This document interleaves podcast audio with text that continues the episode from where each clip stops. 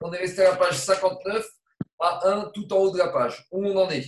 On est en plein milieu d'une discussion sur un problème d'impureté. Quel problème d'impureté? Hier, on a commencé à nous parler comment on en est arrivé où on est. On a parlé du problème de la cloche. Est-ce qu'un homme peut sortir avec une cloche le Shabbat comme objet de décoration? Et on a laissé de côté Shabbat pour nous attaquer au problème de pureté et d'impureté. Et là-bas, on avait une braïta qui nous disait qu'une cloche qui était sur un homme, même si elle n'a plus le bâton, elle reçoit l'impureté. Mais on avait posé la question, mais une fois que le bâton de la cloche n'est plus là, la cloche a perdu sa raison d'être, elle a perdu son, sa notion, son statut d'ustensile, et ce qui n'est pas ustensile ne peut pas contracter l'impureté. C'était ça la question de la Gemara hier. La cloche qui n'a plus de bâton, comment la Braïta me dit qu'elle reçoit encore l'impureté.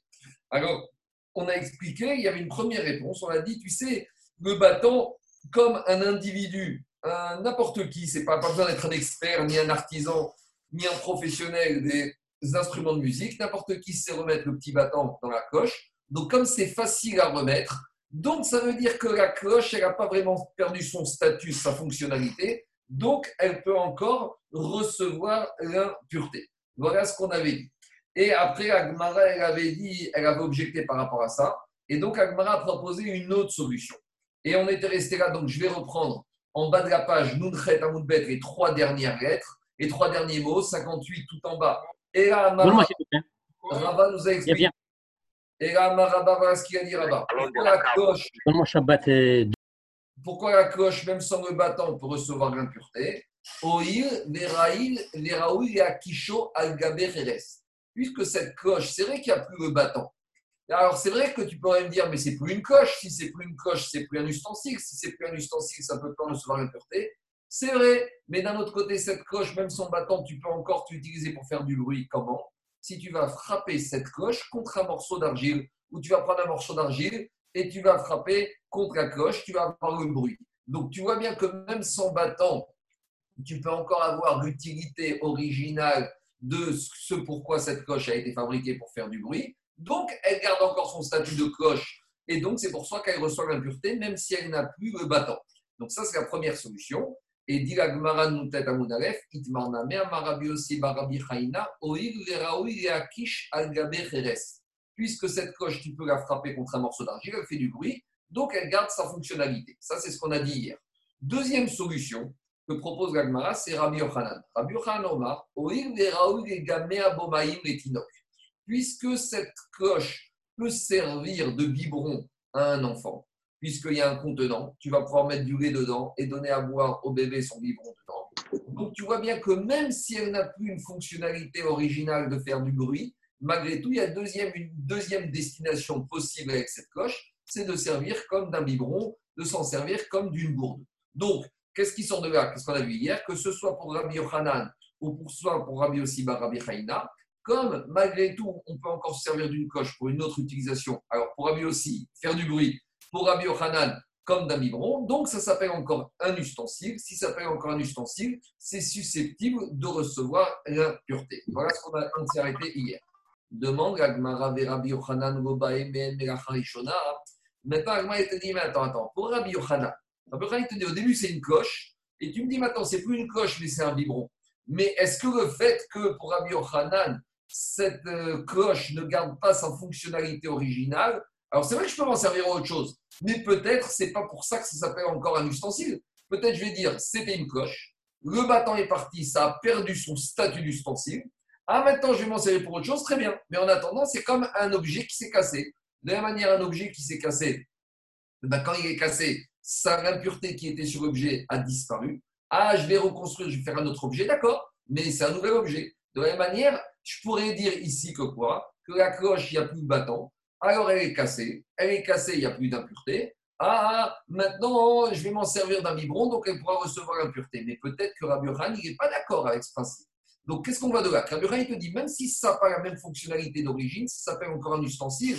Et la Gemara, il remet en question ce principe chez Rabbi Yochanan. Dit la Rabbi Yochanan, c'est sûr que pour Rabbi Yochanan, pour qu'un objet puisse contracter l'impureté, il ne faudrait pas qu'il garde toujours la même utilisation qu'il avait, avait au début?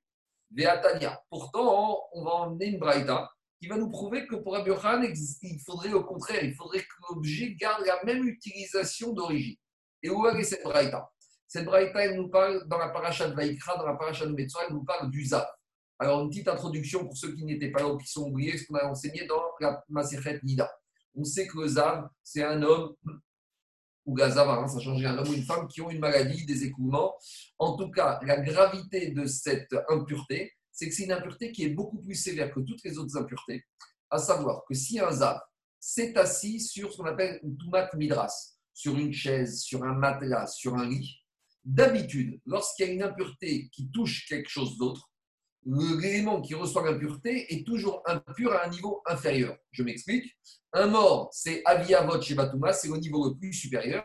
Quelqu'un qui touche un mort, il devient Av Atuma. De la même manière, un Av Atuma, par exemple, un reptile mort qui est Avatuma, qui a touché un fruit, le fruit devient Rishon. Ça, c'est dans toutes les structures de l'impureté, sauf dans le cas du Zav. Dans le Zav, il y a une sévérité. C'est quoi? C'est qu'un Zav qui est Avatuma, qui s'assoit sur un fauteuil, qui s'assoit sur un matelas, qui s'assoit sur un lit, eh bien le lit, le matelas, le fauteuil, au lieu de devenir Rishon, il reste Av Atuma. C'est-à-dire qu'ils prennent le même statut d'impureté que le Zav. Ça, c'est la sévérité qu'il y a dans le Zav. Maintenant, ramène Braïta qui dit, cite le verset de la Torah Keri Asher Yeshev Alav. Tout ustensile sur lequel le Zav va s'asseoir. Alors, normalement, il y a marqué là-bas, que l'ustensile va devenir comme le zav. Le zav était avatuma, l'ustensile devient avatuma. Mais Rachi explique que la Braïta a un problème, parce que la, Torah, au lieu d'exprimer un passé, de nous dire tout ustensile sur lequel s'est assis dans le passé, il y a marqué dans la Torah tout ustensile sur lequel Yeshev, c'est un futur, sur lequel s'assira. Pourquoi ici on nous parle d'un futur pour exprimer une action passée? Donc si la Torah s'est exprimée au futur, c'est qu'elle veut nous faire passer un double message. Le message chat, c'est quoi? C'est que tout ustensile sur lequel c'est assis le zav, il devient comme le zav. Mais il y a un autre message, c'est un drash, c'est quoi? J'aurais pu penser, si maintenant il y a un zav, il cherchait un endroit où s'asseoir, il n'a pas trouvé de fauteuil disponible, qu'est-ce qu'il a fait? Il a pris un seau et il l'a retourné et il s'est assis dessus. Yachol assis, il a retourné un seau d'une taille d'un CA, donc c'est un seau d'une taille, on va dire, de 2 litres et il s'est assis dessus. Kappa Tarkav, où il a pris un grand seau d'une taille de 5 litres, VHF Agréa, y est amé. Est-ce que maintenant ce seau, qui n'est pas, donc la fonctionnalité originale, n'est pas de s'asseoir dessus? Un seau, c'est fait pour mettre du sable et pour mettre de l'eau dedans. Donc maintenant, un monsieur qui est là, il a pris le seau d'un maçon, il a retourné, il s'est assis dessus. Est-ce que maintenant ce seau va devenir Avatuma? Talmud Gomar, Asher Agavaza. La te dit, c'est pour ça que la Torah te dit cet ustensile sur lequel il s'est assis et il va s'asseoir. Ça veut dire que c'est un habit, un ustensile, un ustensile que dans le futur on va s'asseoir. Ça veut dire que la fonctionnalité principale de cet ustensile sur lequel le Zav s'est assis, c'est un ustensile pour s'asseoir. Donc ça vient exclure Yatsazé, ça vient exclure celui-là, ce saut. Chez Omrimro, Amod Ce saut, parce que lorsque le maçon il va arriver, il va dire au monsieur Oh, lève-toi d'ici, c'est pas un fauteuil, va t'asseoir dans le fauteuil, moi j'ai besoin de mon saut pour travailler. Donc, il sort de cette braïta que l'utilisation de la Torah d'une construction grammaticale au futur un double message. Le message de base, c'est de me dire qu'un zap qui s'assoit sur un objet sur lequel on s'assoit, un canapé, un fauteuil, un matelas, devient comme le zap. Et le deuxième, c'est pas qu'il s'est assis n'importe où. Uniquement s'il s'est assis sur un objet qui fait, dont la destination habituelle, principale, c'est de s'asseoir. Donc un zav qui s'assoit sur une table, un zav qui s'assoit sur un seau, puisque la table et le seau, ce pas des supports sur lesquels on a l'habitude de s'asseoir, ne deviendront pas impurs de l'impureté du zav. Ça, c'est la dracha de la braïta. Sur cette dracha de la braïta, il y a deux enseignements, deux nuances d'une marcoquette amoraï. C'est Rabbi Elazar et Rabbi Yochanan. Rabbi Elazar Omer bemidrasot omrim amod vena semerartenu. Ven omrim betamemet amod vena semerartenu. Le Rabbi Yochanan afomer betamemet amod vena semerartenu. Alors, Rabbi Elazar, il vient te dire comme ça. Quand est-ce qu'on dit ce principe Lève-toi que je puisse faire mon travail ça veut dire que quand l'objet ne remplit pas sa fonctionnalité originale, il ne contracte pas l'impureté. Dit Rabbi Elazar, ça ne concerne uniquement la situation du Zav. Mais par contre, ça ne concernera pas la situation d'un mort. Explication. C'est pas parce qu'un mort, il est mort sur un endroit où il ne devait pas mourir. Par exemple, j'ai un mort qui est sur une table et que la table, c'est pas l'endroit où on met un mort. Alors, est-ce que je vais dire maintenant, comme le mort, il a touché la table qui n'était pas l'endroit où d'habitude je mets un mort, alors je vais dire, bah, maintenant, la table, elle ne contracte pas l'impureté du mort. Répond Rabbi Hazar, non. Ce principe ne concerne que l'impureté du Zav, mais concernant le mort, on ne dira pas ce principe. Par contre, Rabbi Yochanan Omer, Rabbi Yochanan, il va te dire, Af Omer Betamemet Amod Rabbi Yochanan, il va te dire, même concernant le mort, eh ben, on peut dire ce principe-là. Alors, qu'est-ce que ça veut dire? Il n'y a pas d'endroit précis où un mort doit mourir. Alors, maintenant, je vais expliquer un peu plus en détail. Explique Rachi de quoi il s'agit ici. Ici, on parle de deux impuretés. L'impureté qui a lieu au début et l'impureté qui a lieu à la fin. C'est quoi l'impureté qui a lieu au début l'impureté qui a lieu à la fin? L'impureté qui a lieu au début, c'est quand l'objet est intact. Et l'impureté qui a lieu à la fin, c'est quand l'objet a été cassé. Donc je m'explique. Quand est-ce qu'on dit que le ZAV il transmet l'impureté Uniquement sur un fauteuil qui est destiné sur lequel on s'assoit? Par contre, s'il est sur un seau, il ne transmet pas l'impureté.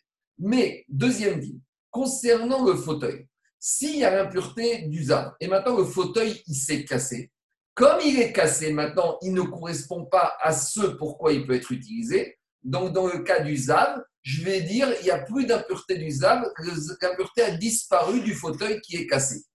Et dire à Bélazar, je ne dirai ça que sur le ZAV, mais par exemple, sur le mort, je ne vais pas dire ça. Par exemple, sur le mort, il y a un mort qui est mort sur un lit, le lit est impur. Si maintenant le lit s'est cassé et que je n'aurais pas pu mettre le mort dessus, je ne vais pas dire parce que maintenant le mort il est cassé, alors le lit ne reçoit plus, parce que, que je ne vais pas dire parce que le lit est cassé, le mort il n'y a plus d'impureté sur le lit. Non, dans le cas du mort, l'impureté elle reste, même si le lit ne peut plus recevoir sa fonctionnalité d'origine. Donc Rabbi Gaza, il te dit, il y a une différence entre le ZAV, où quand l'objet ne peut plus fonctionner comme il était avant, là l'impureté n'est plus là.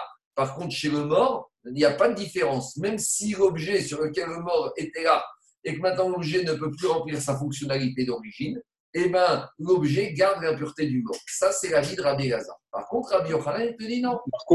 Deux minutes, juste finir. Par contre, Rabbi Yochanan, il va te dire, même dans le cas du mort, s'il y avait un mort sur un lit, le lit devient impur. Mais à partir du moment où le lit s'est cassé, l'impureté a disparu. Pourquoi? Parce que maintenant, ce lit ne remplit pas sa fonction d'origine. Donc, quel rapport avec chez nous?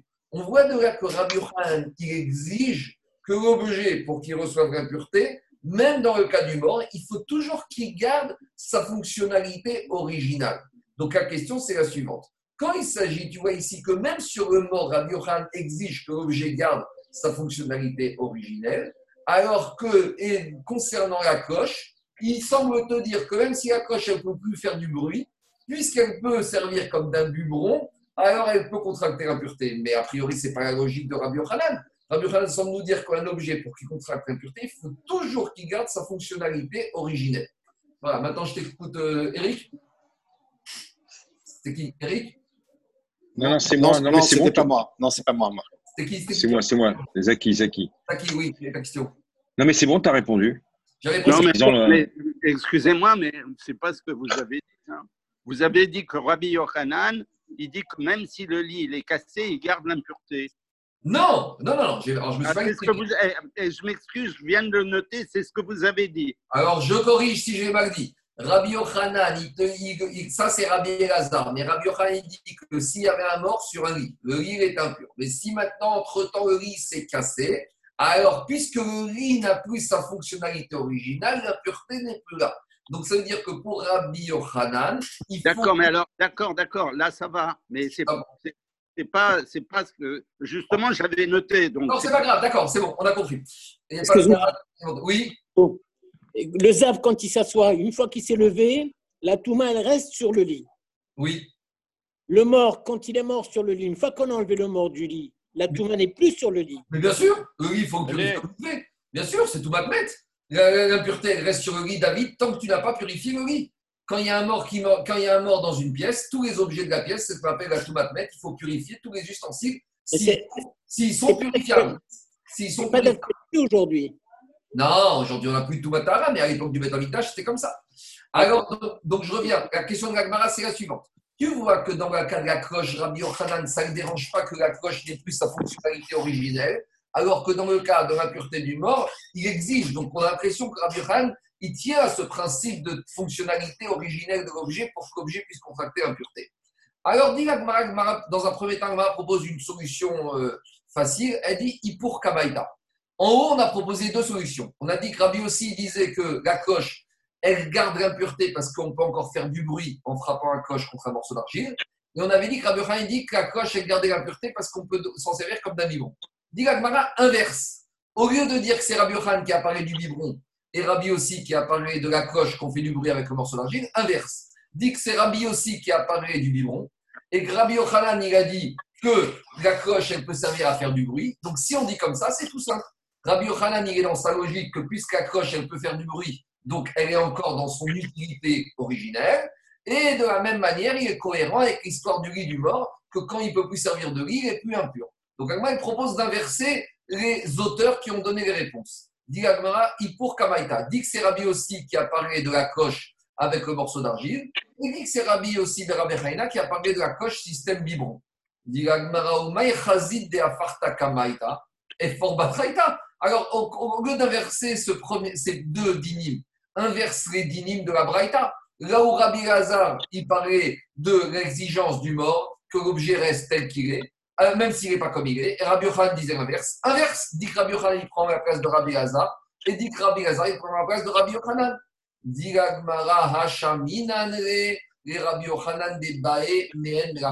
Tu sais pourquoi on ne peut pas faire inverser la deuxième Braïta?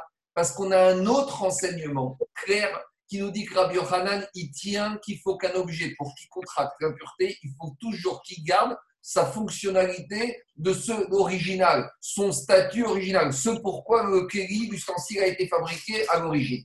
Et où on a vu un enseignement clair et net de Rabbi Yochanan, d'Etania. C'est une autre braïda. La braïda nous parle de quoi? De sandal shel shel c'est des chaussures en métal qu'on mettait sur les pieds des animaux, sur les pattes des animaux. Pourquoi? Parce que des fois, les animaux, on les emmène dans des endroits avec des rochers, avec des épines, avec des ronces. Et pour ne pas que l'animal se blesse, alors on lui mettait, comme on a le système fer à cheval, il y avait aussi le système chaussures métalliques, sandales, des espèces de plaques métalliques qu'on accrochait au pied de l'animal pour ne pas qu'il se fasse une blessure. Et là-bas, la Braïta, qu'est-ce qu'elle dit? C'est une Mishnah. C'est une Mishnah dans Kérim. La sandale métallique qu'on met à l'animal, tamé, elle peut devenir impure. Et la Gemara demanderait Maïchazé. Mais depuis quand la chaussure, la sandale métallique d'un animal devient impure? Ce qui appartient à l'animal ne peut pas contracter l'impureté. On a vu que l'habit de l'animal, les décorations de l'animal ne contractent pas l'impureté. Donc, comment la Braïta peut nous dire que la sandale métallique de l'animal contracte l'impureté? Et là-bas, on a trois explications possibles. Amara, Ravi te dit, tu sais pourquoi la chaussure métal, sandale métallique de l'animal peut contracter l'impureté? Raoui Parce que cette sandale, il y a un petit réceptacle. Tu peux t'en servir quand tu es en guerre comme d'une boue. Attendez, il y a un micro qui fonctionne. Arrêtez le micro. Arrêtez le micro. Il y a un bruit de fond, c'est insupportable. Alors, dit Agmara, parce que cette chaussure métallique, cette sandale métallique qu'on met à l'animal, dira, quand tu es en temps de guerre, elle peut te servir comme d'une gourde. Donc, si elle peut te servir comme d'une gourde, elle redevient utilisable par l'être humain. Ça devient l'ustensile d'un être humain. Si c'est l'ustensile d'un être humain qui est un contenant, ça peut. Anthony, les micros, on ne peut pas. Anthony, avec les micros. C'est le micro de Herbert. Non, il est le micro de Herbert. Arrêtez tous les micros. On n'entend pas sinon. Alors, dit à partir du moment où cette chaussure métallique, en temps de guerre, par exemple, quand tu n'as pas de quoi boire, tu peux t'en servir comme d'une gourde. Bon, Razoni dit à condition qu'elle n'est pas sale. Donc, tu vois qu'il y a une utilité pour être humain. Si ça devient un ustensile utile pour être humain, il y a, avec un contenant, il peut recevoir l'impureté. Deuxième proposition pour expliquer pourquoi cette chaussure métallique de l'animal peut contracter l'impureté. Quand tu es en temps de guerre, des fois tu as besoin d'huile pour te frictionner le corps alors tu peux mettre de l'huile dedans. Troisième possibilité, Rabbi Yochanan Rabbi Yochanan te dit Bécha, Sheboreach Minakrat. quand tu es en temps de guerre et que tu vois que les ennemis s'approchent de toi et que tu as besoin de t'enfuir. Le problème, c'est que pour t'enfuir, tu vas devoir passer par des terrains marécageux ou avec des rochers ou avec des épines. Alors, pour te pouvoir partir en courant, qu'est-ce que tu vas faire? Tu vas prendre les chaussures métalliques de l'animal, grave, tu vas les mettre à tes pieds, les rats salkotsin vers la tu vas pouvoir t'enfuir et passer même par des endroits où il y a des épines et il y a des rochers. Donc, on voit que Rabbi Yochanan, pourquoi il te dit que la chaussure de l'animal, il peut contracter l'impureté Parce que l'être humain aussi peut se servir de cette chaussure comme d'une chaussure pour lui. Donc on voit de cette braïta que Rabbi Khan te dit à quelles conditions un objet peut contracter l'impureté, à condition qu'il garde toujours son statut, ce pourquoi il a été créé à l'origine. À l'origine, il a été créé pour l'animal.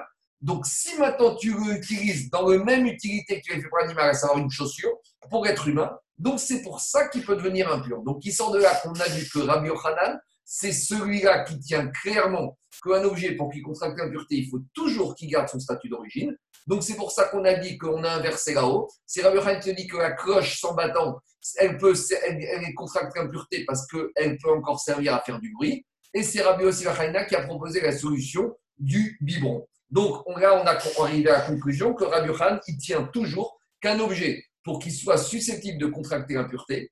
Si maintenant il est défaillant par rapport à l'origine, il faut au moins qu'encore il soit utilisé dans la même fonctionnalité de ce pourquoi il a été créé au début quand on l'a créé. Donc la cloche pour faire du bruit, sans battant, on peut encore faire du bruit. La chaussure métallique de l'animal, même si maintenant on peut s'en servir pour l'être humain, c'est pour ça qu'il reçoit l'impureté. Maintenant, a juste elle fini pour expliquer c'est quoi la différence. On a vu trois avis par rapport à cette chaussure métallique. On a vu Rav qui dit qu'on peut boire avec en temps de guerre, on peut s'en servir comme d'une gourde, c'est pour ça qu'on reçoit l'impureté. Rav Khalina qui a dit qu'on peut s'en servir comme d'une fiole dans laquelle on va mettre de l'huile, et Rav Yochan, les chaussures métalliques. Donc, ben Rav et Rav. Pourquoi Rav, il n'est pas d'accord avec Rav Khalina Kabenayou des maïs. Parce que Rav, il te dit, si cette gourde, elle est dégoûtante, on ne va pas s'en servir pour boire de l'eau, donc par conséquent, elle ne va pas contracter l'impureté. Tandis que pour Afralina, même si, cette, euh, même si ces chaussures métalliques, elles sont sales, on pourra toujours mettre de l'huile, ça, ça ne dérange pas. Et Ben Rabbi Yochan et Rabbi quelle est la différence entre Rabbi Yochan et Rabbi Chaina? Ika Ben et Yakir. Rabbi Chaina va te dire, si maintenant ces chaussures métalliques d'animal sont très lourdes, par exemple, chaque chaussure elle pèse 5 kg, alors là, le monsieur qui veut s'enfuir, il ne va pas mettre ses chaussures parce qu'il ne pourra pas arriver à courir vite devant l'ennemi. Tandis que pour Rabbi Hanina, même si elle est lourde, s'il s'en sert comme d'une fiole la notion de poids n'est pas embêtante pour Rabbi Hanina. Maintenant, on a fini avec l'histoire de la coche. On continue à expliquer notre Mishnah et on revient à nos femmes.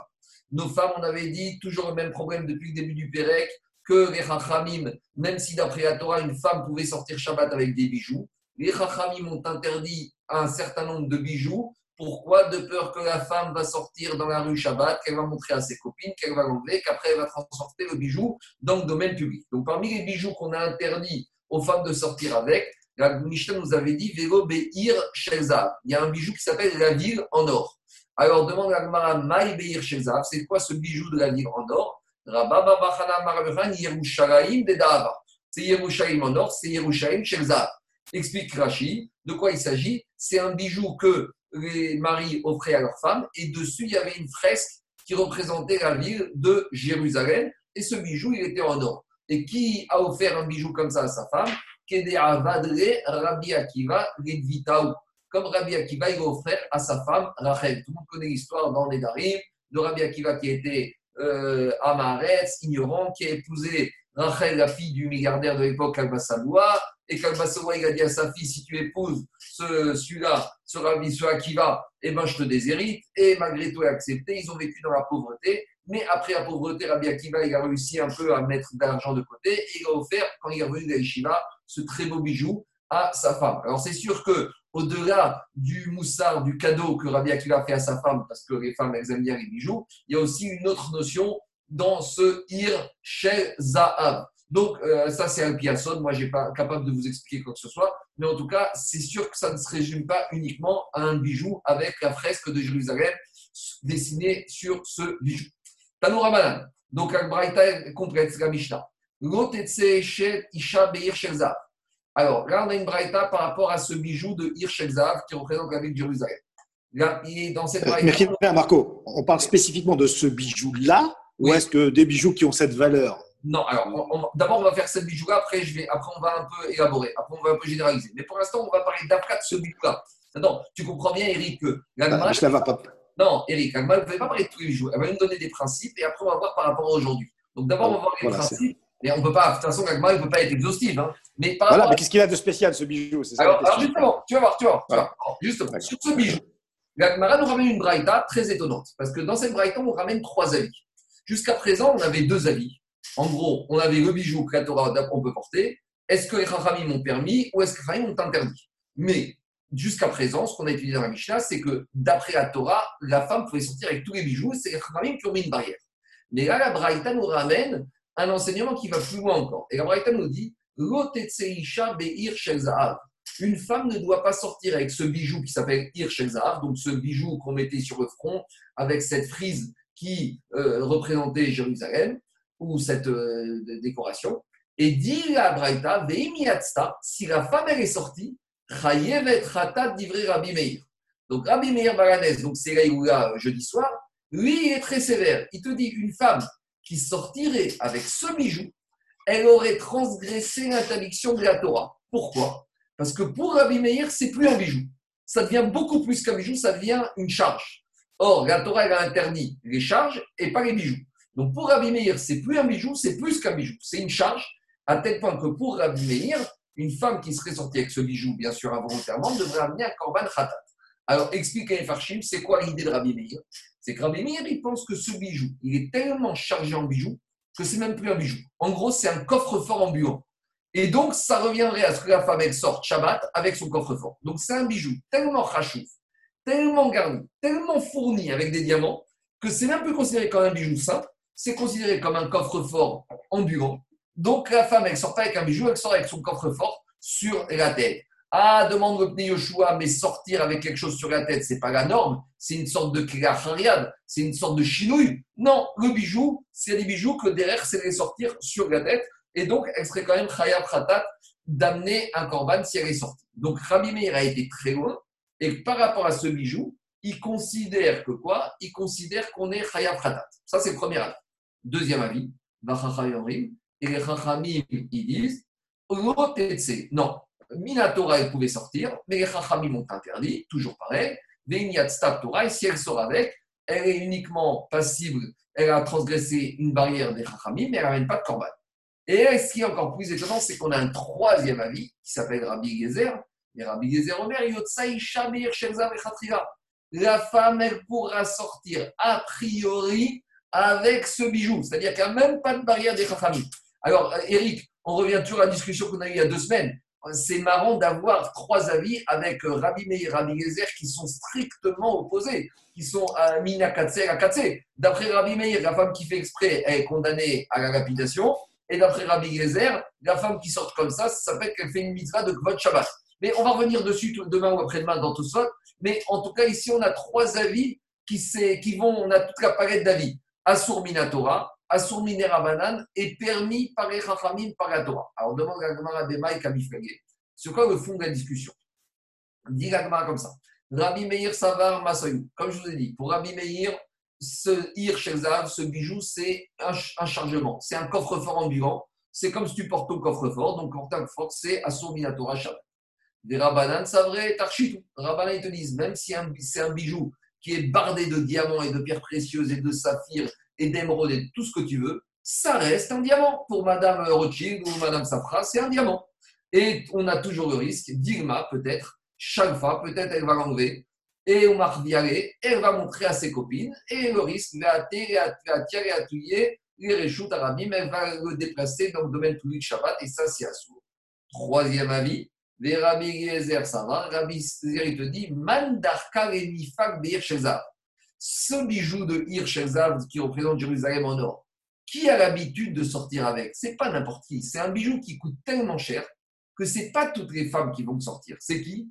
Isha Hashuva. C'est une femme vraiment importante. C'est une femme dont le mari est milliardaire et a une stature sociale très importante. Et une femme donc, qui a un statut social très important, Isha Hashuva, dit Rabbi Gezer, Isha Hashuva Une femme avec ce statut social, jamais elle va s'abaisser dans la rue à enlever son bijou et à le montrer à des copines. Donc Rabbi Yezer, lui, il prend le contre-pied de Rabbi Meir. Il te dit justement, c'est parce que ce bijou, il est tellement important, il est tellement bardé de bijoux, qui fait que la nature de ce bijou fait qu'il ne peut être porté que par une femme qui a un statut social très élevé, et une femme aussi khashouva, jamais elle va s'abaisser, jamais elle va s'abaisser à dans la rue enlever son bijou et montrer à ses copines. Vous pensez que la reine d'Angleterre, lorsqu'elle va à des réceptions, qu'elle sort les bijoux de la reine Victoria, elle va, il y a des copines qui vont, ou des cousines ou des enfants qui vont lui demander mon compte du bijou. Est-ce qu'à reine d'Angleterre, va ouvrir son diadème ou sa broche et elle va montrer Inimaginable.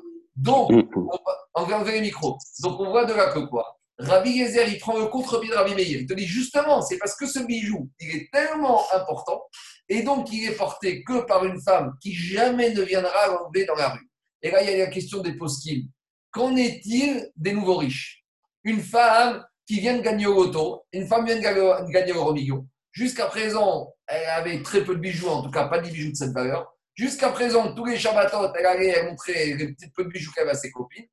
Et maintenant, elle a gagné l'euro million. Elle a été presque Vendôme, elle s'est acheté un, bijou Hirshezad. Alors maintenant, c'est là.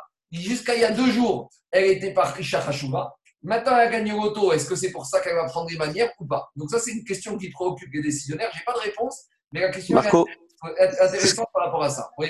Qu'on peut poser une petite question? C'est juste euh, l'avis de Rabbi Meir qui est assez intéressant parce que là, on est en train de parler d'un bijou. Et Rabbi Meir, il ne met pas du tout euh, ce bijou dans la catégorie bijou. Lui, pour lui, c'est pas un bijou. Il n'y a pas une définition du bijou. Il dit que c'est pas un bijou parce que, d'après ce qui ressort, c'est une charge physique, c'est-à-dire c'est lourd. À partir du moment où c'est lourd, tu le mets pas en tant que bijou parce que ça va devenir une charge. C'est un massoï. Mmh. Donc, il n'y a pas un moment donné où tu peux, parce que l'autre avis, on l'avait déjà vu dans le turban, où effectivement, une femme distinguée, à partir du moment où on estimait qu'elle n'allait pas, elle, l'enlever, il n'y avait pas un risque qu'elle allait porter, plus ou moins. Daniel, Daniel, le turban, c'était le problème de découvrir ses cheveux. On avait quand même dit aussi qu'une femme distinguée, ce n'était pas dans sa nature, elle, de, de, découvrir, même sur le chapeau. Mais, là-bas, Daniel, je, vais, je, te corrige parce que je vais justement attaquer dans ça, parce que là-bas, c'était un problème, on va dire, de, de issour, de, de, de, de, porter. De, porter. D'accord. Mais entre Rabbi Eliezer et Rabanan, le risque qu'on a, et, là où on a un interdit, c'est de dire peut-être qu'on va porter quatre amotes, et c'est pour ça qu'on met un guédère pour ne pas justement qu'on aille là-dessus. Rabbi Meir, il se démarque complètement de ça. Il dit non, moi je ne suis pas dans cette logique. Moi je suis dans le fait que c'est un poids. Le bijou, dès qu'il dépasse une certaine quantité de, de, de, de, volume ou de poids, c'est plus un bijou. Moi je le mets dans une autre catégorie. Un contrefort. Voilà, c'est plus, plus un bijou. Et c'est une charge. Donc ils ne sont pas du tout positionnés dans le même. Euh, non, et ils prennent le contre-pied. Et c'est pour ça, Et, ça justifie, comme dira Tosfot, là, ça justifie qu'ils arrivent à des résultats diamétralement opposés. Parce que c'est, quand est-ce qu'on dit que tu ne peux pas avoir deux avis totalement opposés? Si tu penses la même, la même nature et tu arrives à des conclusions différentes. Donc ici, justement, c'est ça qui justifie que Rabbi Meir, pour lui, c'est Assur Minatora, et pour Rabbi Yezer, c'est Moutable et Khatrila d'après tout le monde. Parce qu'en gros, ils n'ont pas du tout, quand ils regardent cet objet, ils voient deux choses différentes. Et donc, c'est intéressant par rapport à ça. Ce qui est intéressant, c'est que, aussi autre chose qu'on va voir tout de suite, c'est que Rabbi Yezer ouvre la porte à ce que cette barrière des Chachamim, elle est à géométrie variable, ou plutôt à personne variable. Rabbi Yezer, il met une brèche, parce que d'habitude, l'explication, quand les Chachamim mettent une barrière, on ne met pas une barrière en fonction du, on va dire, statut économique, financier, et on ne fait pas des différences entre les êtres humains. Il y a un principe dans la loi qui s'appelle l'oplug Chachamim. Les Chachamim ne peuvent pas commencer à dire, pour, là, pour ces types de gens, on fait une barrière, et pour ces types de gens, on ne fait pas de barrière. Est-ce qu'on va commencer à dire, tu sais, pour les gens qui font jusqu'à 1m65, je dis n'importe quoi, ils ne peuvent pas mettre d'écharpe. Et pour les au-dessus d'1m65, on met des écharpes. C'est n'importe quoi. On ne peut pas commencer à faire. Ce qu'on a vu, c'est qu'à on fait des barrières en fonction de période de l'année. Parce que période de l'année, c'est quelque chose qui est objectif, qu'on peut clairement identifier. On va dire en ticherie, en Nissan, on ne peut pas faire ça. Le reste on peut faire ça. Mais là, quelque part, c'est la porte ouverte. C'est la porte ouverte. Ah, dans cette xéra, on voit que on fait une nuance entre les différentes catégories sociales. Parce qu'une femme chachouva, eh ben, elle peut sortir, et une femme qui ne sera pas chachouva, a priori, elle ne pourrait pas sortir avec. Et quelque part, c'est ce qui va nous permettre un peu cette brèche, ce qui n'est pas courante dans les barrières des rachamim, c'est cette brèche qui va nous permettre quelque part de justifier qu'aujourd'hui, même les femmes religieuses sortent avec des bijoux. Je vais revenir à la fin. Mais en tout cas, retenir, c'est ça qui est très intéressant. Alors, il faudrait, faire, il faudrait faire une thèse pour voir toutes les takanot des Chachamim dans toute la Gemara et de voir vraiment si on en trouve d'autres où il y aurait une différenciation dans la Takane par rapport au milieu social. Moi, je ne suis pas bâti dans le chasse pour savoir ça, mais à ce niveau-là, il faudrait quand même chercher. Qu'est-ce qu'il y a, David? Oui, bah, c'est sur la conséquence qui vont, qui vont changer. Mais oui, mais c'est énorme. Mais c'est énorme. Une femme comme ça va faire ça, c'est pas par rapport au statut. Mais si, parce que. Mais regarde, David, tu as deux femmes juives, tu en as une qui sort Shabbat, elle peut mettre sa rivière de diamants, et tu en as une autre, elle n'a pas le droit de la mettre. C'est quoi ça? Où on a vu ça? Je te pose une question. Par exemple, l'histoire du chauffard, le premier jour de Rosh Hashanah qui tombe Shabbat. L'année prochaine, Bezrat Hashem, Rosh Hashanah va tomber Shabbat.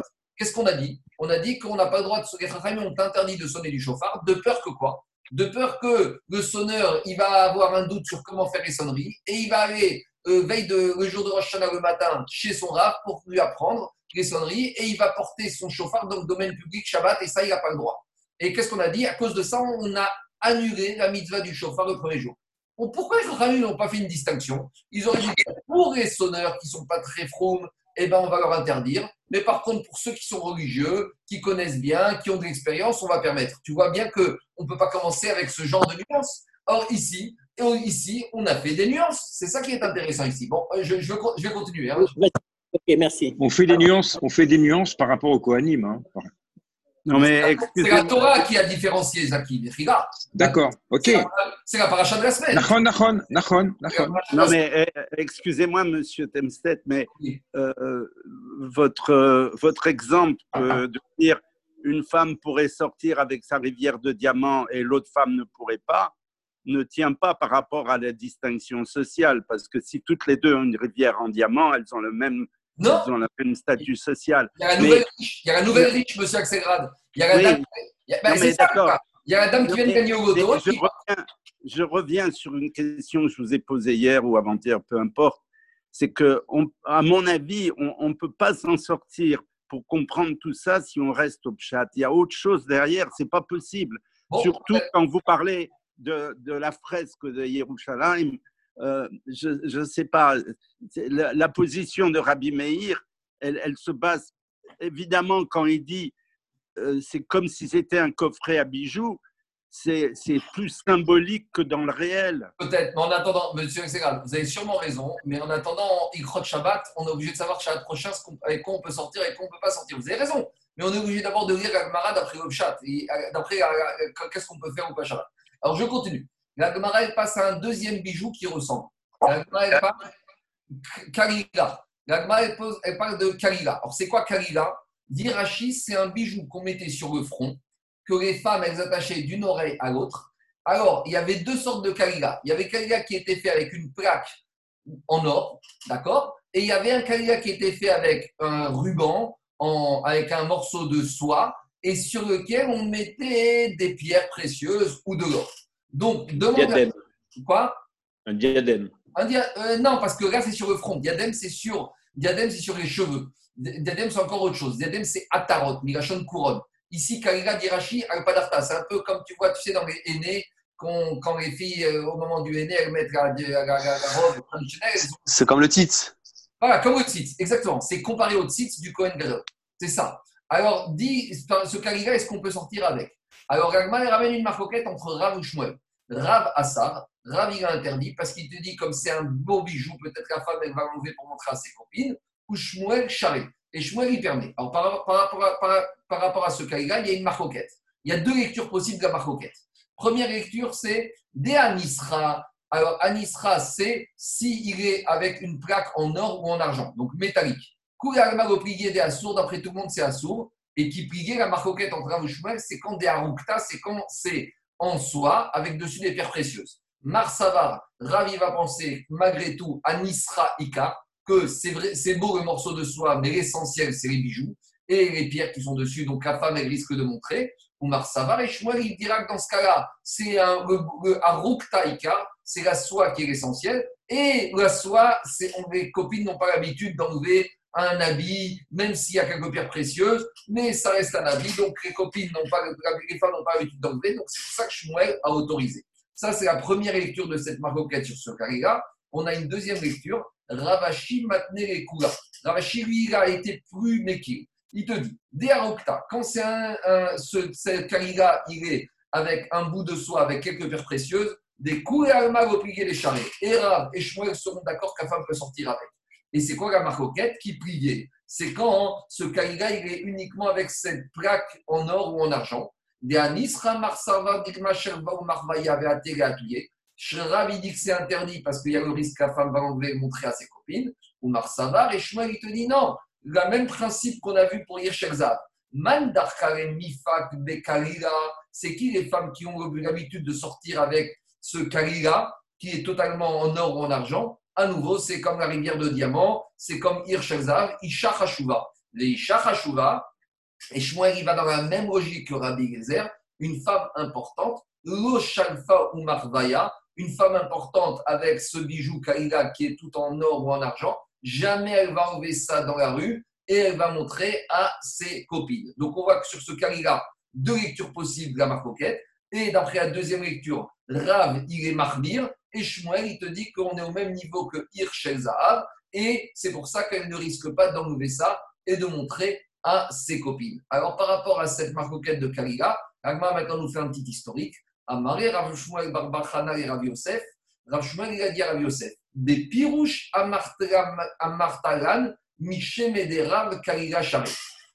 Rav Yosef, il avait été malade et il a eu une, amnésie et il a oublié tout son limoud. Et les élèves venaient demander à Rav Yosef, venaient lui rappeler son étude. Et Rav Shmuel, il rappelle à Rav Yosef que Rav Yosef leur avait dit que Rav, il avait autorisé le Kalila. Il avait autorisé ce bijou qu'on met sur le front. Donc il faut dire que qu'est-ce qu'il avait autorisé sur le front? C'est le Kalila de Ravashi, à savoir que c'était quand c'était un bout de tissu avec des pierres précieuses ou de l'or dessus. Et Rav, il avait autorisé parce que comme l'essentiel, c'était le bout de soie, donc les femmes n'allaient pas l'enlever. Et l'Agmara nous cite un petit enseignement complémentaire par rapport à ça. Amrou et Rav, on est venu dire à Rav, donc Rav, il se trouvait en Babylonie. À Tagavra il y a un grand homme qui vient d'arriver d'Eretz Israël. Et cet grand homme, il est Harika, il est grand, grand par la taille. Il est arrivé où? Dans notre ville de Narda, ou Matla. Et à part ça, il est boiteux. Pourquoi Lévi était boiteux? Rashi ramène la dans Ketuvot qui dit qu'une fois Lévi, il a voulu montrer aux élèves comment on devait se prosterner, comment on devait faire Kida. Et comme il était très. Dans Soukot. Dans Soukot, dans Soukot. C'était dans Soukot. Dans Soukot. Et que quand. Quand il a voulu se prosterner, alors comme il était très grand, il s'est fait mal. Et donc depuis ce moment-là, il est venu boiteux. Pourquoi en montrant comment on fait une mitzvah, il est venu boiteux On verra quand on arrivera à la Mara de Soukot. En tout cas, on est venu dire à Rav, il y a un homme très grand d'Israël qui, qui, a débarqué, donc très grand, et par l'érudition, et par la taille. Il arrive à Nerda, il est boiteux, Vedarash, et il est venu faire une, une dracha dans une synagogue, et il a dit Kalila Share. Ce fameux bijou Kalila qu'on met sur le front, les femmes peuvent sortir avec Shabbat. Amar, alors Rav, il entend ça. Et il dit Man Je connais qu'un homme qui est grand par la taille et grand par l'érudition et qui est boiteux en Eretz Israël. Comment il s'appelle? Lévi. Son nom, c'est Lévi. Donc, Rav nous dit forcément ce monsieur qui arrive d'Israël, grand et, sage et boiteux, c'est Lévi. Donc, dit Agmara, quand Rav entend ça, il dit Shmamina, je peux en déduire Nafche des Rabbi Afas. Je peux en déduire que Rabbi Afas est mort, Veativ Rav Hanina Berecha et que le nouveau Rosh Hashiva en Eretz c'est Rav Bon, c'est rien du tout, explication de l'histoire. Il y avait en Israël la Yeshiva. Le Rosh Hashiva, c'était Rabbi Yehuda Anassi. Et quand Rabbi Yehuda Anassi était en train de mourir, il a nommé son successeur et il a dit c'est qui le prochain Rosh Ce sera Rabbi Hanina. Rabbi Yehuda Anassi meurt et on demande à Rabbi Hanina de prendre la direction de Yeshiva. Et Rabbi Hanina refuse parce qu'il a dit il y a Rabbi Afas qui est plus âgé que moi de deux ans. Donc, Rabbi, Rabbi a laissé sa place à Rabbi Afas. Donc, Rabbi Afas devient Rosh Hashiva. Mais Rabbi Hanina, pour ne pas embêter Rabbi Afas ou pour d'autres raisons, ne rentre pas dans la yeshiva, il reste en dehors. Et pour ne pas être tout seul à étudier dehors, parce qu'il faut étudier toujours en binôme en qui reste dehors, c'est Lévi, il reste avec Rabbi Hanina. Donc quand Rabbi entend que Lévi est venu à Babylonie, ils ont déduit que quoi? J'en déduis que Rabbi Afas, le Rosh est mort, et que Rabbi Hanina est devenu Rosh Hashiva, comme ce qui était prévu à l'origine, et que maintenant Lévi se retrouve sans Chavuta, et par conséquent, il est descendu en Babylonie pour venir trouver une Chavuta d'études. C'est ça qu'il dit Shmamina nafshe de Rabbi Afas, Veativ Rabbi Hanina Bereche. Ah, et pourquoi Lévi n'est pas rentré à la Yeshiva? Comme Lévi n'a pas trouvé de partenaire d'études suffisamment fort pour rentrer avec lui, il est venu avec nous en Babylonie pour trouver un compagnon d'études. Les élèves lui ont dit de Rabbi Hanina. Mais pourquoi tu dis que c'est Rabbi Afas qui est mort? Peut-être c'est Rabbi Hanina, le binôme d'études de Lévi, qui est mort. Mais Rabbi Afas, qui est Kae, et Rabbi Afas, qui est resté Rosh Yeshiva. Ah, et pourquoi Lévi est venu ici? Lévi n'a pas trouvé de personnage suffisamment important dans les Shiva de à son niveau d'études, donc il est venu en Babylonie. Ça, c'est le chat. Le Drash, qui dit que Lévi, comme il était plus fort que Rabbi Afas, il n'a pas voulu rentrer comme un élève de la. Sinon, vous savez, dans les Yeshivot, comme dans toute structure, on va dire communautaire, il y a toujours des gens qui aiment bien faire la marcoquette. Et ils allaient dire Lévi, c'est un élève, alors qu'il est plus fort que Rosh Yeshiva. C'est comme des fois dans les synagogues, dans les gens qui disent Oui, mais le rabbin, il y en a qui sont plus forts que le rabbin. D'accord, mais en attendant, le rabbin est là, même s'il y a des gens plus forts. Donc, pour éviter ces écoles-là, ces marcoquettes, qu'est-ce qu'il fait Lévi pour ne pas qu'il y ait des commencent à chauffer et à, et à, et à faire des marcoquettes? Il préfère se retirer. Et comme ça, le Rosh Yeshiva, Rabbi Afas, il reste. Et tout va bien, il n'y a pas de marcoquette. Ça, c'est l'attitude de Lévi.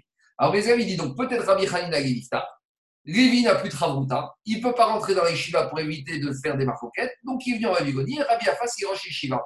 Il leur a dit Rav, c'est pas possible. Pourquoi? Imita des Rabbi Chaina Shachim, si Rabbi Chaina était Niftar, Lévi Rabbi Afas, Mika, Favoukaïfe. Lévi serait rentré dans les Shiva, il aurait été sous de Rabbi Afas. Mais plus que ça, la preuve que j'ai que ce n'est pas Rabbi qui est mort. Vetou, Rabbi il n'a pas pu mourir avant Rabbi Afas. Tu sais pourquoi? L'osage de Romarir. Parce que Rav Hanina, il devait devenir Rosh Yeshiva. Parce que quand Rabbi Yehudanasi il est nifta, il allait mourir, qu'est-ce qu'il a dit? Amar barabi Hamayativ Berosh. Il a promis, il a dit que Rav devait devenir Rosh Yeshiva. Urtiv Beu. Et il a déjà marqué dans Yov concernant les Tzadikim, Tzadik Gozer Akadosh Baruch Mekayem. Vatik Zor Omer si Rabbi Udanasi a annoncé que Rabbi Haïna devait devenir Rosh Yeshiva, et eh bien doit devenir Rosh Yeshiva. Donc c'est inimaginable de dire que Rabbi Haïna, qui a réussi sa place à Rabbi Afas, va mourir avant de devenir Rosh Yeshiva. Donc ça, c'est la plus grande preuve. Il a dit, Rav, si Rabbi Udanasi a dit que Rabbi Haïna devait devenir Rosh Yeshiva, donc il doit venir Rosh Yeshiva. Et donc par conséquent, ça veut dire que quoi? Parce que Tzadik Gozer, le juste, décrète, et Akadosh Baruch il exécute la volonté du Rav. Et donc, forcément, Rabbi Afas est Niftar, et Rabbi Chaim venu Rosh Yeshiva, comme avait annoncé Rabbi Udanasi. Donc, c'est pour ça que quoi? C'est pour ça que Lévi maintenant s'est retrouvé sans Chavruta, sans binôme, sans point d'études, et qu'il est venu en Babylonie pour trouver un compagnon d'études. Par rapport à ce dîme de Tzadik Gozer à Kodosh Baruch il y a eu une question qui s'est posée à la fin du 19, au début du XXe siècle en Pologne, qui a, fait, qui a suscité beaucoup de controverses. Cette question, c'est la suivante. Et c'est le Maharsham, un grand grave de Pologne, qui l'a ramené. À l'époque, vous savez, le moyen de communication, c'était quoi? C'était le télégramme. Il n'y avait pas de téléphone, il n'y avait pas de fax, c'était le télégramme. Maintenant, un jour, dans une ville de Pologne, il y a un monsieur qui est tombé gravement malade et les médecins lui donnaient plus que quelques heures à vivre. Et maintenant, les gens de sa famille étaient très préoccupés. Et ils ont dit, il faut qu'on aille demander une bracha au rab. Le seul problème, c'est que le rabbi, le rabbi de, la ville, là-bas, un grand admour, un grand rabbi, il n'était pas dans la ville. Il, était, il se trouvait Shabbat dans une autre ville. Alors, qu'est-ce qu'ils ont dit? Ils ont dit le seul moyen de demander une bracha au rabbi, c'est de lui envoyer un télégramme. Pourquoi? Parce que si on va aller marcher à pied le temps qu'on arrive, Shabbat, il sera mort. Et il faut que le rabbi fasse une bracha dans les quelques minutes qui viennent. Il faut que la bracha est indispensable. Donc, qu'est-ce qu'ils ont dit? Le seul moyen, c'est d'envoyer un télégramme. Maintenant, envoyer un télégramme Shabbat, c'est interdit. Bon, on va demander à un goy. Mais demander à un goy de faire quelque chose qu'on n'a pas le droit de faire, c'est aussi interdit. Alors, ils ont dit, bon, ben, on n'a pas le choix. Ah, il y a quelqu'un avec la famille qui a dit, mais c'est pas vrai. C'est un digne de Pikouach Nefesh. Il s'agit ici de sauver le malade. Alors, il y en a qui a dit, mais quoi? Envoyer un télégramme au rabbi, c'est Pikouach Nefesh? Il a dit oui. Parce que le rabbi, ça dit gozer à. Si le rabbi décrète que le malade il va guérir, à il va faire guérir. Donc, demander au rabbi, ça devient digne de Pikouach Nefesh. Et pour Pikouach Nefesh, pour sauver la vie d'un juif, ça repousse toute la Torah. Donc, de la même manière, à l'époque, de nos jours, Piquoir Nefesh, c'est quoi? C'est d'après le SAMU. Eux, les gens, ils ont, les, familles, ils ont considéré que Piquoir Nefesh, c'était d'après, d'envoyer un télégramme pour demander au rabbi de faire une bracha pour le malade. Pourquoi? Parce que Tzadik Gozer, Akadosh Mekayem. Donc je dis bien que cette chouva, cette question a fait l'objet de nombreuses controverses. Parce qu'on va dire, chez les chassidim, c'était évident que si le rabbi fait une bracha, eh ben, il va guérir, donc c'est par des fèches. Et on va dire chez les gens, on va dire un peu plus euh, lituanien, on va dire un peu plus froid, un peu plus glacé. Euh, même si le rabbi, c'est un grand rabbi, ça ne rentre pas dans le guédeur de Picor Fèches, on n'a pas le droit d'être Mechaïk Shabbat pour ça. Voilà pourquoi cette question a fait, couler beaucoup d'encre à méditer. Bon, c'est sûr que de nos jours, le SAMU, s'il y a une possibilité, il faut l'appeler. Mais par rapport à la question du rabbi, c'est une question qui peut être encore d'actualité, que chacun voit avec sa conscience. Mais je vous dis juste, c'est marrant que cette question, elle, s'est basée sur ce principe de Batixor, Omer, Vayakomgar, que le tzaddik, il est gozer, il décrète, et qu'Akashborou, il exécute la volonté du tzaddik. On continue. Darash Levi Benarda. Donc Lévi qui arrive dans la ville de Nerda, il a fait une dracha Shabbat à la synagogue et il a dit Kriya Share. Il a dit les femmes peuvent sortir avec ce kriya, avec ce bijou qu'on met sur le front. Il n'y a pas de souci, elles peuvent sortir a priori Shabbat, il n'y a pas d'interdiction d'ordre rabbinique. Et à la suite de cette dracha, Nafik Esrin Ve'arba. Il y a 24 femmes de Narda qui sont sorties avec ce bijou. Donc, deux façons d'expliquer pourquoi on nous parle de 24 femmes ici, pourquoi Agmar a besoin de nous raconter ça. Première façon de comprendre, c'est comme ça. Narda, c'était une des plus grandes villes babyloniennes de l'époque, il y avait énormément de juifs. Et donc, si Agmar nous dit qu'il n'y a que 24 femmes qui sont sorties avec, ça prouve que c'était un bijou qui était rare. Et donc, comme c'est un bijou qui est rare, c'était porté uniquement, par les femmes qui étaient chachuvot, qui étaient importantes. Et comme c'est des femmes importantes, on ne craint pas qu'elles vont lever ce bijou pour le montrer aux copines. Ça, c'est une première façon de comprendre le 24 ici il y a une deuxième façon diamétralement opposée. C'est l'explication du Khatam Sofer. Khatam Sofer, il dit que Narda, c'était la ville où Shmuel était le rab. Et Shmuel, on a vu qu'il a autorisé les femmes à sortir. Donc, dit le Khatam Sofer, même après que Rav, qui était opposé, et même après que Lévi, qui a ramené au nom de Rav qu'on peut sortir avec Ria, malgré tout, il n'y a que 24 femmes qui sont sorties avec, ça montre la grandeur de ces femmes de Narda qui, même quand on les avait autorisées à sortir avec, elles étaient, la majorité étaient marmirotes, elles étaient sévères avec elles-mêmes et elles ont préféré éviter de sortir avec toutes avec leur diamant qui s'appelle, avec leur bijou qui s'appelle le Kalila. Donc deux manières de comprendre cette Mara. Et autre Mara, mais Machosa, c'était l'inverse. Machosa, c'était une ville Krilash et Darash Rabba Baravoua Machosa. Et Rabba Baravoua est venu faire à Machosa, une autre grande ville babylonienne, il y avait beaucoup de juifs, il leur a dit Krilash Share, Venafku Tamne Sare Kalile Mechade Mavoua. Et là-bas, il y a, après que Rabba Baravoua, il a autorisé les femmes de Machosa à sortir Shabbat avec le Kalila, le Shabbat d'après, il y a 18 femmes de la même ruelle qui, qui sont sorties avec ce Kalila. Donc là, c'est la première verse si dans une ruelle, dans un même immeuble, tu as 18 femmes qui sont sorties avec ce bijou, ça prouve que ce bijou était répandu chez toutes les femmes. Donc, s'il était chez toutes les femmes, ça veut dire que ce n'était pas un bijou très recherché. Donc, il n'y a pas de risque que si toutes les femmes ont, il n'y a aucun risque que les femmes vont montrer aux copines, puisque toutes les femmes ont ce bijou. Donc, il n'y a pas de risque qu'elles vont transporter. Donc, à Mafrosa, c'était encore une autre dimension. Donc, on voit déjà que la xéra de ces bijoux, elle était différente en fonction des endroits. Et donc, comme j'ai dit vendredi, je répète ce que j'ai dit. On voit de là que dans cette zéra des chachamim, des bijoux, comme ils n'ont pas interdit pour tout le monde, c'est ce qui a permis aux poskim, déjà au Moyen-Âge et de nos jours, à autoriser les femmes, même les plus scrupuleuses, à sortir avec des bijoux Shabbat. Parce que quand on sort de quelques pages qu'on a fait depuis le début du Pérec, on a l'impression que les femmes, à part le kabour dans la cour, les femmes n'ont pas le droit de sortir avec des bijoux. Pourtant, on voit les massés que beaucoup, énormément de femmes, même aller dans les quartiers les plus religieux de Debra, de Jérusalem, de, de Borough Park ou de Williamsburg, vous verrez que les femmes, elles sortent bardées de bijoux de Shabbat. C'est le de Shabbat. Alors, comment se fait-il? Alors, déjà au Moyen-Âge, le RAN, il a dit que, comme de nos jours, on n'a plus tellement de domaine public Midoraita, donc on peut être courant et les autoriser. Le Ritva, il dit que les femmes, elles sont devenues snobs et toutes les femmes sont chashuvot, et une femme snob chashuva, toutes les femmes elles sont chashuvot, elles ne vont pas montrer, elles vont pas ouvrir leurs bijoux dans la rue pour les montrer aux copines. Le Rama, il dit qu'à l'époque d'Agmara, les bijoux étaient très rares. Comme on voit que Rabbi Akiva, il va offrir un bijou à sa femme. Donc, comme à l'époque d'Agmara, les bijoux étaient rares, il y avait un risque que les femmes allaient enlever les bijoux pour les montrer aux copines.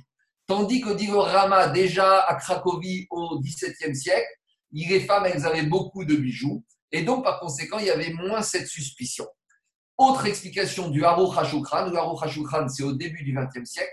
Il dit comme ça qu'à l'époque, les femmes, elles sortaient très peu dans la rue. Donc, quand elles sortaient, c'était l'événement. Et donc, il y avait un risque, c'était, elles sortaient rarement. Et le jour elles sortir, elles allaient montrer aux copines. Et dit HaShukran, de nos jours, les femmes, elles sortent tout le temps. Donc, euh, c'est pas parce qu'elles vont sortir Shabbat qu'elles vont montrer plus qu'un jour de la semaine. Et donc, dit comme les femmes, elles sortent beaucoup plus aujourd'hui et elles se rencontrent beaucoup plus à la sortie des d'école, dans les jardins, donc on ne craint pas que Davka Shabbat, elles vont lever pour montrer aux copines. Et voilà quelques, on va dire, quelques traces, quelques sources des poskim, déjà le Ran, le Ritva, le Rama, le Haruch qui font que c'est pour ça que de nos jours, à la euh, la plupart des femmes, même les plus scrupuleuses sur d'autres Ikrot Shabbat, sortent avec des bijoux le Shabbat.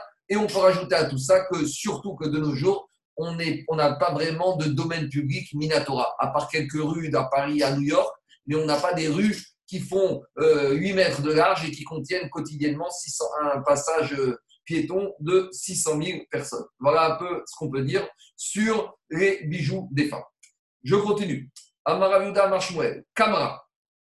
On continue. Alors, c'est quoi Camara? Euh, Marco, il y a deux avis par rapport au domaine public. Oui, oui, d'accord. C'est soit, l'un, soit l'autre. Hein. Oui, mais il y en a qui disent qu'il faut les deux. Bon, on, verra dessus. Alors maintenant, on passe, on n'est plus dans des bijoux, on est dans quelque chose qui est mixte. Quelque chose qui est entre habits et entre bijoux. C'est quoi Camra? Alors Camra, je vais vous la faire de nos jours, c'est la ceinture avec le H, avec le G, avec le LV. C'est une ceinture pour euh, tenir le pantalon, la jupe, la robe, mais il y a aussi une dimension de bijoux. Vous connaissez les ceintures avec toutes les lettres de l'alphabet. Donc, ça, c'est Camra. C'est une ceinture et un bijou. Donc, on est à la frontière entre l'habit et le bijou. D'accord? Pourquoi tu rigoles, Zaki? C'est la vérité. C'est comme ça que ça se passe. Et maintenant, tu peux même trouver, et même il y en a aussi qui ont les chaussures avec les lettres. Et il y en a même qui ont les petits diamants sur la ceinture. Donc, on voit bien que la ceinture, il y a, on est à la frontière entre habit et bijoux. Quel serait le problème Si c'est déjà un habit, c'est un habit. Il soit décoré, c'est pas. Oui, mais Eric, tu rentres dans le problème suivant. C'est que s'il y a des décorations dessus, la copine, elle risque de montrer sa dernière copine avec la dernière lettre à la mode au jardin, elle va l'enlever, après elle va le porter à Barmon. Mmh, Donc, euh, Enlever une ceinture, c'est pas. C'est un vrai habit, puisqu'on en a déjà parlé au-dessus. Eh, donc, on est entre les deux. C'est un vrai habit. Eric, on est à la frontière entre habits et bijoux. Alors, il y a quelque chose qui va nous sauver dans la ceinture. C'est que normalement, la ceinture, ça permet aussi de tenir. Et donc, comme la femme, elle risque pas d'enlever sa ceinture, parce que si elle enlève sa robe, sa jupe risque de tomber, donc ça permet. oui, c'est ça le problème. Ça permet... Ah non, si c'est décoratif, si c'est un bijou. Alors, alors, on, va y arriver. Tu n'enlèves pas une ceinture. on va y arriver. On, va arriver et on va arriver à la ceinture de Shabbat et au carton. Alors, juste, je reprends. David, le H, tu vois, c'est quoi la ceinture avec le H, là, tu sais? Tu vois de quoi on parle La fausse que tu mets. Moi, j'ai vu. Moi, personnellement, j'ai vu. Moi, personnellement, j'ai vu Anthony enlever sa ceinture, mais il avait un A. Il n'a pas compris que ce n'était pas un, bijou. Alors, on, on, on, on continue. Diragmara Kamara. Alors, Kamara, c'est la ceinture qui est avec des bijoux, avec des pierres dessus. Chalet. Alors, Shmuel, il te dit, c'est permis. Baudrier. Deux, deux manières de comprendre. Ika de Il y en a qui disent que cette ceinture, c'est en fait un bout de tissu avec dessus des pierres, donc du cuir avec dessus des pierres. Safra, et Rav Safra, il te dit,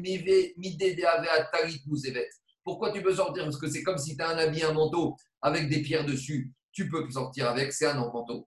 Des il y en a qui disent que cette ceinture, elle est totalement métallique, avec soit en or, soit en argent, soit en bronze, ou en titane, ou en, je ne sais pas, les nouveaux matériaux. Des Rav Safra, et Rav Safra, il a dit pourquoi tu peux sortir Midé Deave à Avnet Melachim.